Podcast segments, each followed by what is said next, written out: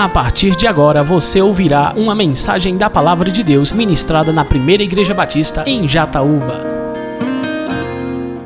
Nós estamos numa série de mensagens no Evangelho segundo Marcos e nos encontramos exatamente no capítulo 14. Abra, por favor, a sua Bíblia, se você a tem em mãos, em Marcos capítulo de número 14. E nós iremos ler a partir do versículo 12. Marcos 14, a partir do versículo 12. A nossa leitura vai até o versículo de número 31. No primeiro dia da festa dos pães sem fermento, quando se costumava sacrificar o cordeiro pascal, os discípulos de Jesus lhe perguntaram: Aonde queres que vamos e te preparemos a refeição da Páscoa? Então ele enviou dois de seus discípulos, dizendo-lhes: Entrem na cidade, e um homem carregando um pote de água virá ao encontro de vocês. Sigam-no e digam ao dono da casa em que ele entrar: O mestre pergunta: Onde é o meu salão de hóspedes, no qual poderei comer a Páscoa com os meus discípulos? Ele lhes mostrará uma ampla sala no andar superior, mobiliada e pronta. Façam ali os preparativos para nós. Os discípulos se retiraram, entraram na cidade e encontraram tudo como Jesus lhes tinha dito e prepararam a Páscoa. Ao anoitecer, Jesus chegou com os doze. Quando estavam comendo, reclinados à mesa, Jesus disse: Digo-lhes que certamente um de vocês me trairá, alguém que está comendo comigo. Eles ficaram tristes e, um por um, lhe disseram: Com certeza não sou eu. Afirmou Jesus: É um dos doze alguém que come comigo do mesmo prato. O filho do homem vai, como está escrito a seu respeito. Mas ai daquele que trai o filho do homem. Melhor lhe seria não haver nascido. Enquanto comiam, Jesus tomou o pão, deu graças, partiu e deu aos seus discípulos, dizendo: Tomem, isto é o meu corpo. Em seguida, tomou o cálice, deu graças, ofereceu aos discípulos e todos beberam. E lhes disse: Isto é o meu sangue da aliança, que é derramado em favor de muitos. Eu lhes afirmo que não beberei outra vez do fruto da videira, até aquele dia em que beberei o vinho novo no reino de Deus. Depois de terem cantado um hino, saíram para o Monte das Oliveiras. Disse-lhes Jesus: Vocês todos me abandonarão, pois está escrito: Ferirei o pastor e as ovelhas serão dispersas. Mas depois de ressuscitar, irei adiante de vocês para a Galileia. Pedro declarou: Ainda que todos te abandonem, eu não te abandonarei. Respondeu Jesus: Asseguro-lhe que ainda hoje, esta noite, antes que duas vezes cante o galo, três vezes você me negará. Mas Pedro insistia ainda mais: mesmo que seja preciso que eu morra contigo, nunca te negarei. E todos os outros disseram a mesma coisa. Senhor, a melhor maneira de homenagear a Bíblia é expondo-a e aplicando-a às nossas vidas. E nós pedimos que o Teu Espírito esteja nos assistindo agora nesse momento, nos auxiliando poderosamente para que a mensagem do Evangelho seja clara, objetiva, bela aos nossos olhos, sobretudo, Senhor, que ela seja mais uma vez a salvação da nossa existência. Por favor, atende a nossa oração no nome de Jesus. Amém. Na mensagem passada, a última mensagem ministrada no Evangelho de Marcos, nós focamos a adoração segundo Maria de Betânia. E levantamos a pergunta: o que é que caracteriza uma adoração de verdade? Antes de responder a essa pergunta, eu fiz questão de deixar claro que existem apenas dois tipos de pessoas. Existem dois grupos distintos no mundo: os pecadores que pecam ingratamente diante do Deus de toda graça e os adoradores que vivem em gratidão ao Deus de toda graça por sua graça. E nós vimos que Maria foi alguém que se destacou por sua adoração sem, sem limites. Ela pegou a sua herança, pegou tudo que ela tinha, pegou o perfume de grande valor, quebrou e perfumou o Senhor Jesus, porque ela entendeu que Jesus era mais valioso do que aquilo que ela tinha de grande valia. Quando você continua lendo a narrativa do texto de Marcos, você entra no primeiro dia da festa dos pães sem fermento, que é justamente a festa da Páscoa. E Jesus vai aparecer aqui nesta narrativa como o Cordeiro Pascal, que tira o pecado do mundo e que é de fato a nossa pérola de grande valor, tudo o que temos, o mestre que devemos seguir e servir e o único que deve ser adorado. À luz do texto que foi lido, irmãos, e ainda com a perspectiva de adoração e celebração a este Deus, Jesus Cristo de Nazaré, eu gostaria de responder uma pergunta simples: por que Cristo deve ser adorado? Eu tenho certeza que nós podemos encontrar na Bíblia Sagrada dezenas, centenas e milhares de respostas para uma pergunta como essa: por que Cristo deve ser adorado? Mas eu quero responder a pergunta ficando circunscrito à leitura que nós fizemos. Então, vamos responder à luz do texto lido. Porque Jesus deve ser adorado. Em primeiro lugar, amados, Jesus deve ser adorado porque Ele é o Deus que governa a história. Isso fica muito claro aqui no texto lido. Porque o narrador sagrado introduz os leitores à festa da seguinte maneira: no primeiro dia da festa dos pães sem fermento, quando se costumava sacrificar o cordeiro pascal, os discípulos de Jesus lhe perguntaram: Aonde queres que vamos e te preparemos a refeição da Páscoa? Vejam, irmãos, está tudo encaminhado para que se cumpra o que Deus havia estabelecido, indo na contramão dos planos dos sacerdotes, que gostariam, queriam e desejavam que Jesus fosse morto depois da festa. É isso que nós vemos aqui no início do capítulo 14. Faltavam apenas dois dias para a Páscoa e para a festa dos pães sem fermento. Os chefes dos sacerdotes e os mestres da lei estavam procurando um meio de flagrar Jesus em algum erro e matá-lo. Mas diziam não durante a festa para que não haja tumulto entre o povo. Mas Deus já havia determinado que o seu filho fosse morto na festa.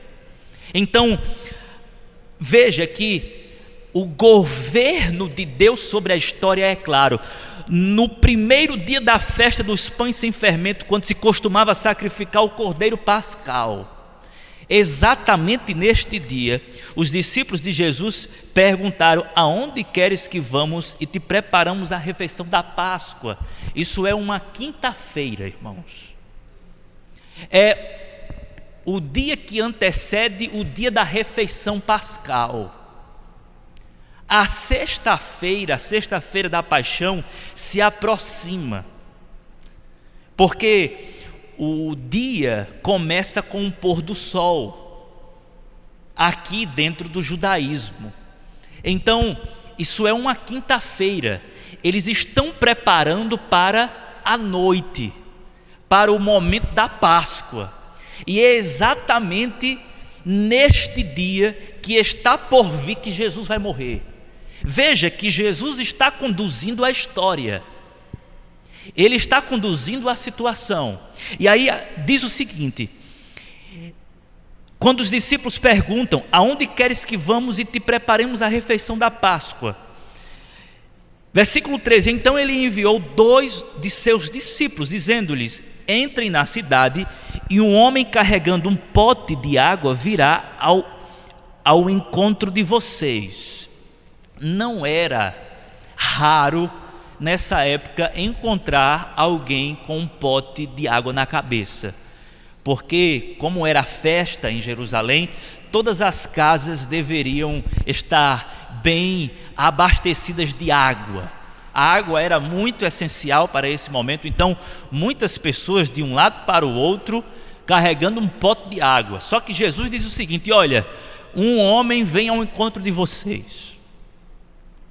Vocês vão perceber e vocês vão seguir este homem. Veja a onisciência de Jesus. Olha o que acontece. Sigam-no e digam ao dono da casa em que ele entrar. Vocês vão seguir o homem, quando ele entrar nessa casa, vocês vão dizer ao dono da casa. O mestre pergunta: Onde é o meu salão de hóspedes, no qual poderei comer a Páscoa com os meus discípulos? Isso aqui era muito comum na época, porque os discípulos saíam atrás de um lugar para festejar a Páscoa com o mestre. O mestre enviava os seus discípulos para que os seus alunos, os seus discípulos, é, encontrassem um lugar reservado para a celebração da Páscoa. Então, o que está acontecendo aqui não é algo é, incomum, é algo muito comum para a época. E Jesus diz: Olha, vocês vão entrar neste lugar, e quando vocês entrarem neste lugar, vocês vão dizer: O mestre pergunta: Onde é o meu salão de hóspedes, no qual poderei comer a Páscoa com os meus discípulos? Veja Jesus antecipando todos os fatos. Ele lhes mostrará uma ampla sala no andar superior, mobiliada e pronta. Façam ali os preparativos para nós. Os discípulos se retiraram, entraram na cidade e encontraram tudo como Jesus lhes tinha dito e prepararam a Páscoa. O que é isso, irmãos? Senão uma clara demonstração de que Jesus está no governo dos acontecimentos. Vão, vocês vão encontrar com um homem. Esse homem vai encaminhar vocês para uma casa. Vocês vão com ele. Quando entrarem, pergunte onde é o meu salão de hóspedes. Ele vai apresentar um lugar, esse lugar vai estar mobiliado. Ou seja, vocês vão encontrar a mesa, vocês vão encontrar alguns divãs, vocês vão encontrar algumas almofadas, vai estar tudo preparado para o momento. Jesus se antecipa, os fatos estão aqui reais na mente do Senhor Jesus. E essa é uma clara demonstração que a história está sob o seu governo. Mas não para por aí. Jesus, ele, depois disso, ao anoitecer, versículo 17, Jesus chegou com os doze. Quando estavam comendo, reclinados à mesa, Jesus disse: Digo-lhes que certamente um de vocês me trairá alguém que está comendo comigo. O que é isso, irmãos? Onisciência. O Jesus de Nazaré antecede os fatos. que já está determinado. E aquele que vai me trair é um dos doze e come do mesmo prato comigo. Eu estava meditando é, sobre essa passagem e essa é uma clara demonstração do amor de Deus, mesmo diante daqueles que são irrecuperáveis. Porque Judas é um filho da perdição, está predestinado para a ruína. Ele é alguém que tem o seu coração tomado pelo diabo. Ele vai trair Jesus terrivelmente, mas Jesus mesmo assim o ama. Jesus não sabe odiá-lo. Veja como esse nosso Senhor é doce. Ele não sabe odiar Judas. Quando ele come com Judas, ele está dizendo assim: Eu ainda o amo. Não é um amor de salvação, claramente. É um amor que Jesus oferta a todos os homens. Porque há o amor para a salvação e há o amor afetivo de Jesus para com todos os homens. Está aqui uma clara demonstração que Jesus, em seus sentimentos, ele não consegue odiar o ser humano, muito pelo contrário, ele tem compaixão do filho da perdição. É tanto que ele vai dizer assim, ó, no versículo de número 21, melhor lhe seria não haver nascido. Isso aqui, irmãos, era um ditado popular da época, quando os judeus se deparavam com alguém que não conseguia parar de pecar, eles diziam assim: era melhor não ter nascido. E Jesus está usando esse ditado: era melhor não haver nascido. Mas o foco aqui, irmãos, é o governo de Deus sobre a história. Ele sabe quem vai traí-lo, mas não apenas isso, ele também aponta quem vai negá-lo. Pedro, você vai me negar. Ele prevê a traição, ele prevê a negação, mas não apenas isso, irmãos.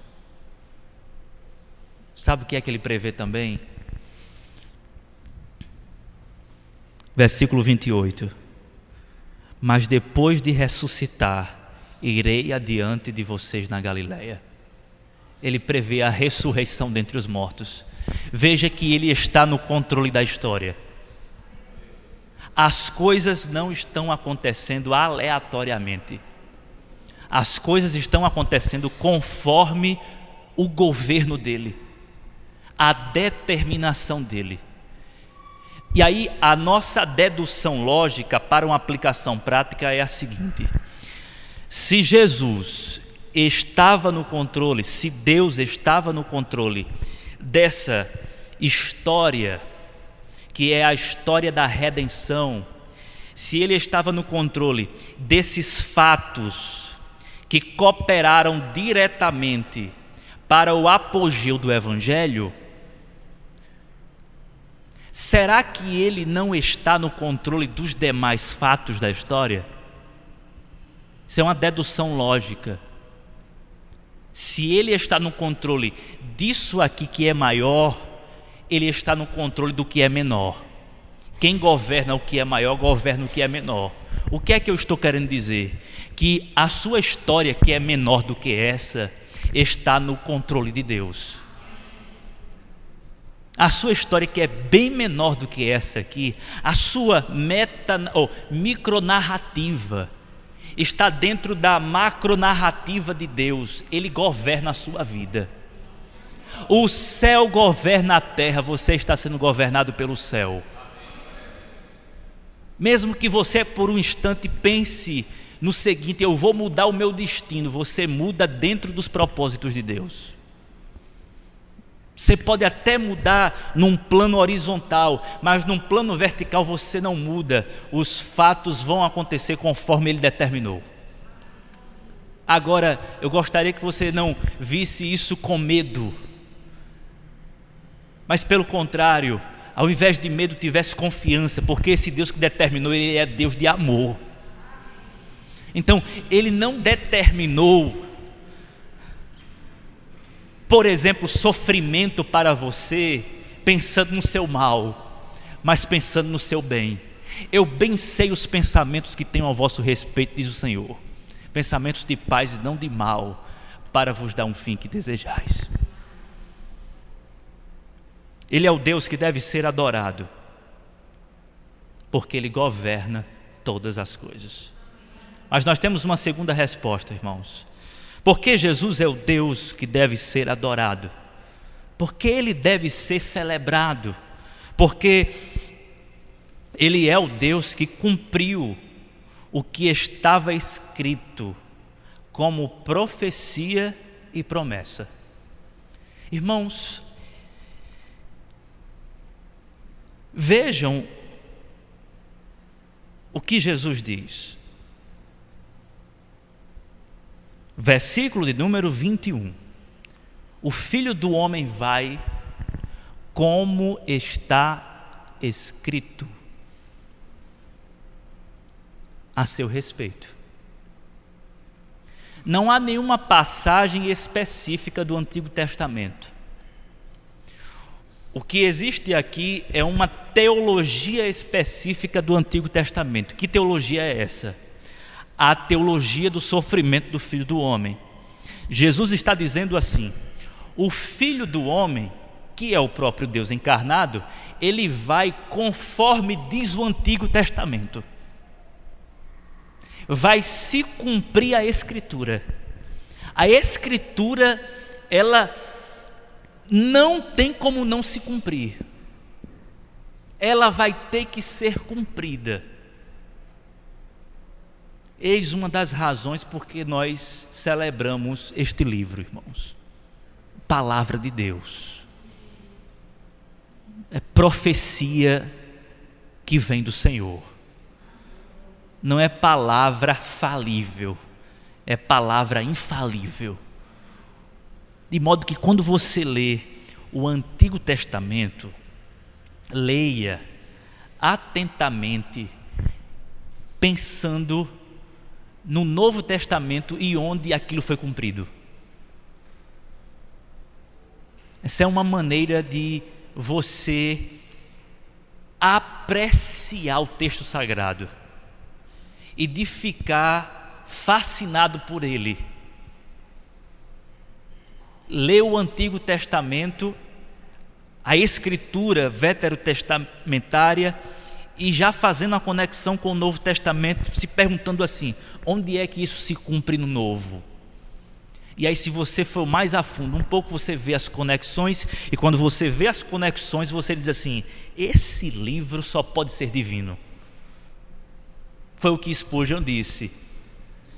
Spurgeon saiu analisando livro por livro da Bíblia e ele disse: quem escreveu o livro do Gênesis, Êxodo, é, Levíticos, Números, Deuteronômio foi Moisés. Aí ele sai citando os autores, sai citando os autores, os evangelhos, Marcos, Lucas, João, Mateus, vai citando Paulo, vai citando alguns autores. Aí quando ele pega a Bíblia e, e a encerra em sua mão, ele diz assim: o autor desse livro foi Deus, só pode ter sido Deus. Deus é o autor desse livro. Agora, não somente nos fascina o cumprimento do que está escrito, mas o cumprimento das promessas, irmãos. Porque o que acontece aqui na noite da sexta-feira é o cumprimento de tudo aquilo que acontecia no Antigo Testamento no que diz respeito aos ritos cerimoniais sacrificiais. Os cordeiros que eram mortos, os animais que eram sacrificados, serviam como uma espécie de promessa de esperança para o povo, comunicando o seguinte: o seguinte, um dia Deus vai definitivamente nos resgatar de toda maldição. Então, os ritos judaicos, as celebrações sacrificiais, o sangue que era derramado, apontava para o grande sacrifício Então, tudo que você tem no Antigo Testamento é promessa, e a promessa está se cumprindo aqui. Cristo Jesus está encarnando todas as profecias e todas as promessas do Antigo Testamento. Ele cumpre tudo, não fica nada sem cumprir, irmãos. Por isso ele deve ser adorado, porque foi o único que conseguiu. Ninguém foi capaz de concentrar em si mesmo todas as promessas e todas as profecias e tudo que está escrito. Somente o Senhor Jesus Cristo. Ele é digno de ser adorado. Mas nós temos uma outra resposta à luz do texto sagrado. Por que Jesus deve ser adorado? Porque Ele é o Deus que sacrificou-se por nós. Ah, irmãos, essa cena aqui é impressionante. Porque chega a noite, e quando chega a noite, os discípulos estão com Jesus no lugar onde eles prepararam para a ceia, para a Páscoa. Prestem atenção nisso aqui. A Páscoa era a principal festa de Israel.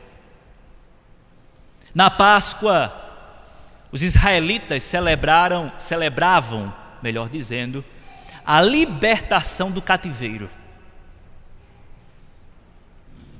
O que é Páscoa? Páscoa é passagem, literalmente passagem. Lembram que na última praga, Deus orientou que os hebreus colocassem sangue de animais no umbral das portas, para que quando o anjo destruidor passasse, ele não tragasse o primogênito da família?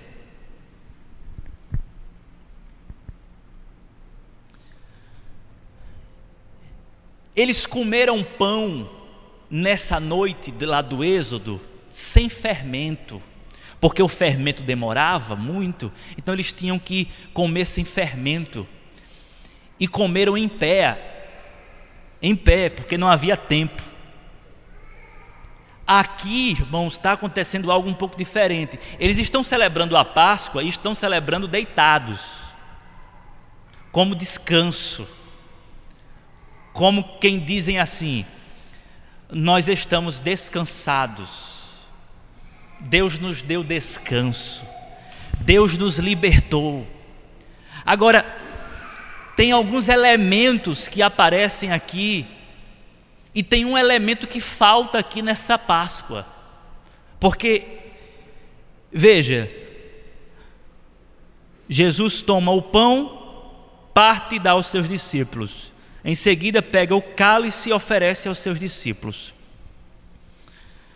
Aqui nessa Páscoa você tem pão, você tem vinho e você tem também ervas amargas. Elas não aparecem aqui nessa narrativa, mas elas estão em toda a Páscoa. Havia um outro elemento que era o principal, o prato principal da mesa qual era? O cordeiro. Só que ele não aparece aqui. Por que o cordeiro não aparece na mesa? Porque ele está à mesa. Quem é o cordeiro, irmãos? Eles agora vão entender o significado das palavras do profeta: Eis o cordeiro de Deus que tira o pecado do mundo. Quando Jesus pega o pão e diz assim: Isto é o meu corpo quando um mestre judeu celebrava a Páscoa, presidindo-a, porque havia aquele que era o presidente dessa celebração, então ele dirigia esse momento. Ele pegava o pão e dizia assim: Esse pão representa a nossa libertação, quando nós, quando nós fomos libertos lá do cativeiro às pressas. Aí ele pegava o, o vinho e explicava, pegava, os, é, pegava as ervas amargas e explicavam: olha, isso aqui representa a nossa amargura, o quanto a gente sofreu. Então ele saía explicando ponto por ponto. Aí Jesus pega o pão e Jesus não aponta para o êxodo lá. Jesus diz assim: está vendo esse pão aqui? Isto é o meu corpo. Está vendo esse cálice? É o cálice da nova aliança. O que é que Jesus está dizendo, irmãos? Eu sou o Cordeiro Pascal. Eu sou a libertação de vocês. Eu sou o êxodo de vocês. Eu sou a saída de vocês. Eu sou a salvação de vocês. Eu sou a esperança de vocês. Tudo está se cumprindo em mim. Jesus agora dá um novo significado à Páscoa. A Páscoa agora ganha outra visão, outro olhar, é outra coisa. Jesus cumpre a Páscoa nele. Por isso que ele é a nossa Páscoa. Jesus é a nossa Páscoa. E aí, ele é o nosso sacrifício, irmãos, substitutivo.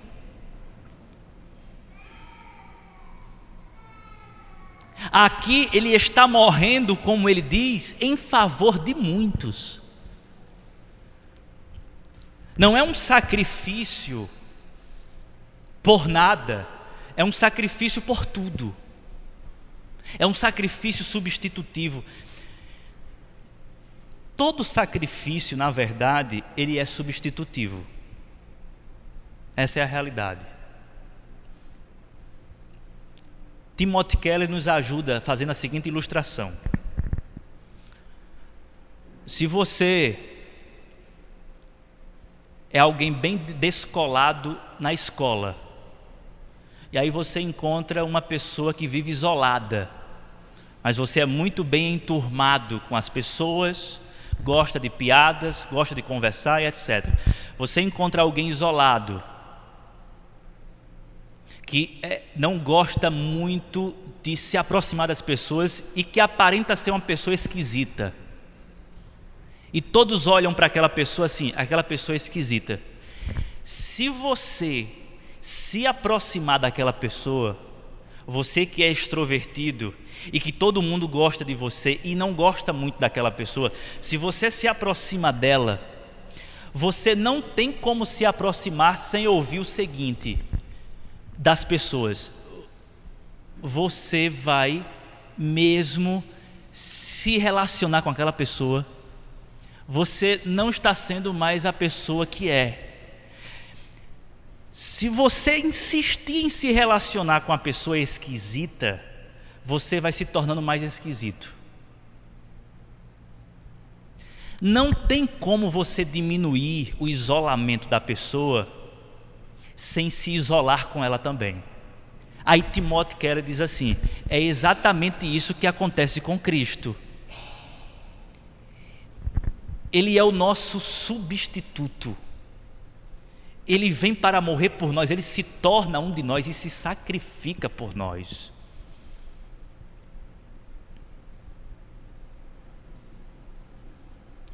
O Cordeiro Pascal. O que é necessário para a salvação? Nada, e ao mesmo tempo tudo. Nada porque nada podemos fazer, mas tudo porque tudo Ele fez por nós. Quando lá no Êxodo o sangue foi aspergido,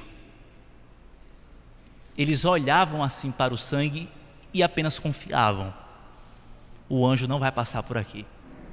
Ou melhor, se vai passar, vai passar, mas não entra. É por isso que é a Páscoa, é a passagem o que é que acontece? Cristo derrama o sangue por nós. O sangue que está sobre nós, a ira de Deus passa e não cai sobre nós. Vai cair sobre o próprio Cristo. Ele é o nosso, só basta confiar no sacrifício dele. Porque ele entrou no seu castigo. Ele tomou o seu pecado, assumiu a sua culpa, morreu em favor dos seus. Mas em quarto lugar, amados, porque Cristo Jesus deve ser adorado, porque Ele é o Deus que selou uma aliança eterna com os seus. Quando Ele levanta o cálice, Ele diz: Olha, esse cálice é o cálice da nova aliança. Ele está firmando uma aliança, irmãos. É interessante que nos juramentos dessa época, quando alguém queria realmente firmar uma aliança, essa pessoa matava um animal. E poderia acontecer duas coisas.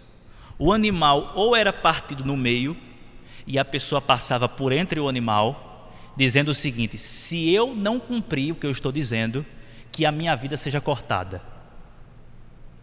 Ou então o sangue era aspergido sobre a pessoa. Era um selo o sangue como a certeza: olha, pode matar a minha vida, se eu não não cumprir o que eu estou dizendo. Quando Jesus toma o sangue ou o vinho, ele está dizendo: olha, o meu sangue vai ser aspergido sobre vocês. O que eu estou dizendo é que eu garanto para vocês a salvação. Eu quero ver eu não cumprir isso.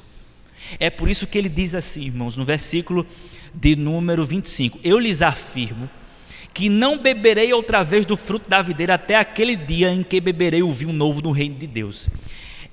Há uma. Esse texto aqui ele é composto, mas a primeira parte dele é um juramento bem comum da época também. Quando quiseram matar o apóstolo Paulo, acho que em Atos capítulo 13, disseram assim: nós não comeremos e nem beberemos até que ele esteja morto. O que Jesus está dizendo aqui é a mesma coisa. Olha, eu lhes afirmo que não beberei outra vez do fruto da videira, até aquele dia em que beberei o vinho novo do reino de Deus. Ele está dando a palavra dele. Eu, eu faço uma aliança eterna com vocês, eu faço um juramento. Aí Pedro, irmãos, quando Jesus disse que Pedro vai negá-lo, Pedro, Pedro diz assim: Eu não, Senhor. Todo, qualquer um pode te negar, mas eu não vou te negar jamais. Ainda bem, irmãos, que é, a salvação de Pedro não dependia do juramento dele, mas dependia do juramento de Cristo. Antes de Pedro negar, Cristo já havia estabelecido uma aliança com ele, uma aliança de amor eterno um amor eterno, um amor que não passa, um amor que dura para sempre. Olha, Pedro, você vai me negar, mas o que, o que importa não é o que você diz, é o que eu digo.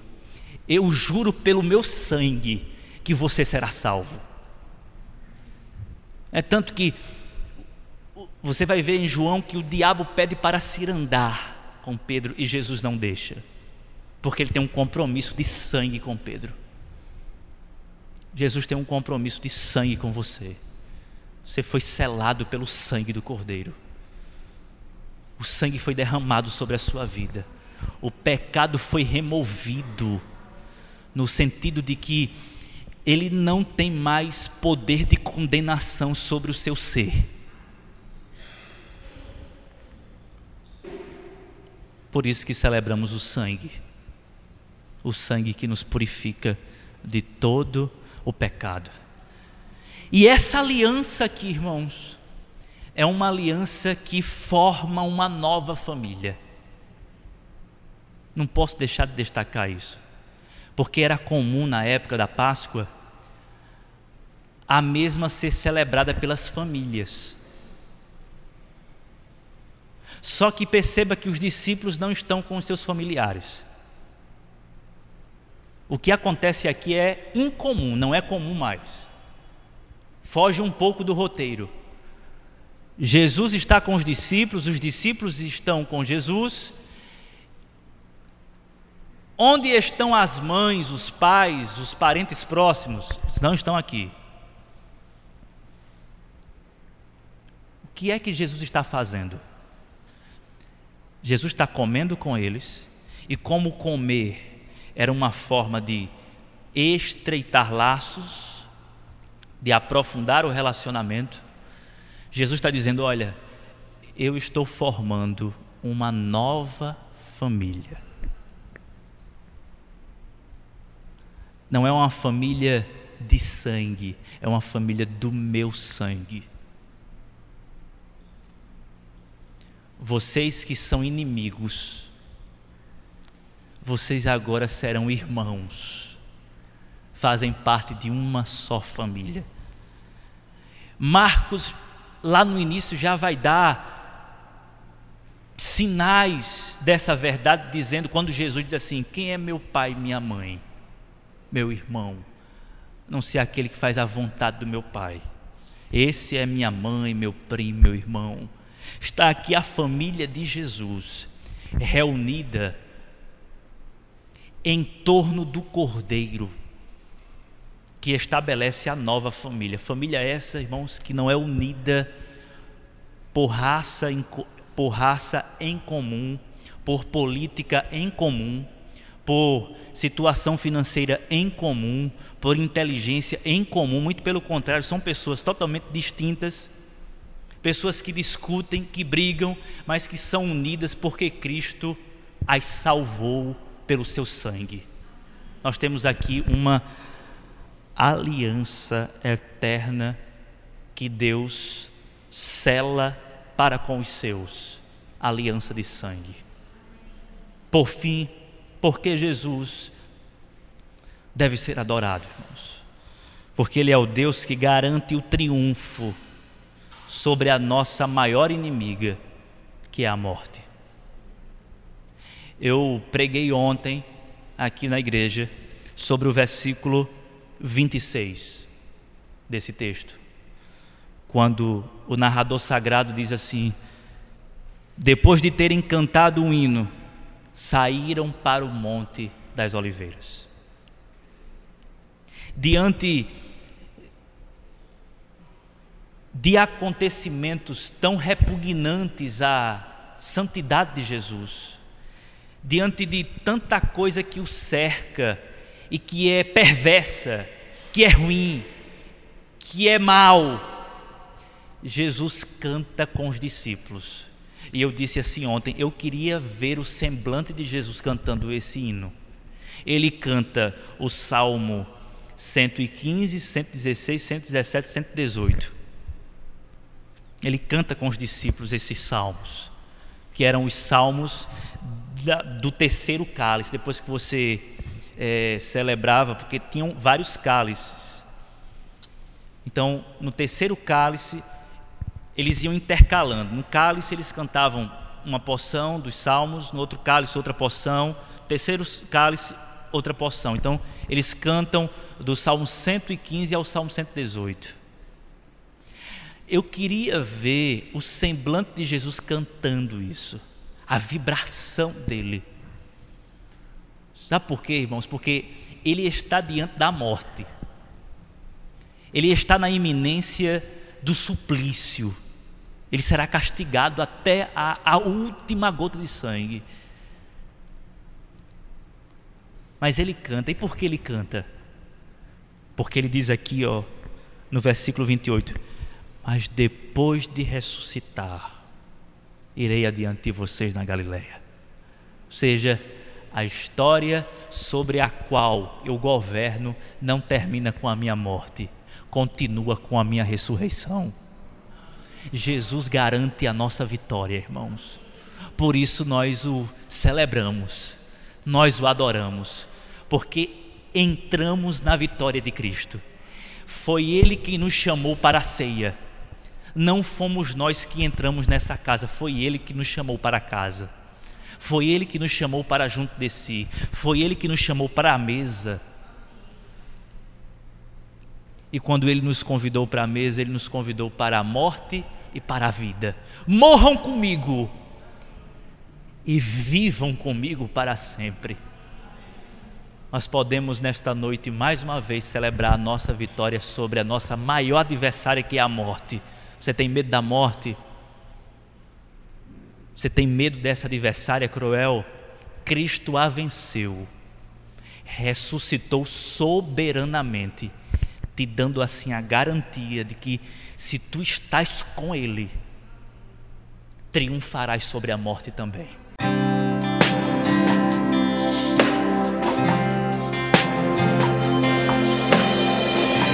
Você acabou de ouvir uma mensagem da Palavra de Deus ministrada na Primeira Igreja Batista em Jataúba. Para mais informações e para ouvir outras mensagens online, acesse facebook.com/barra Igreja Batista Jataúba. Curta e compartilhe.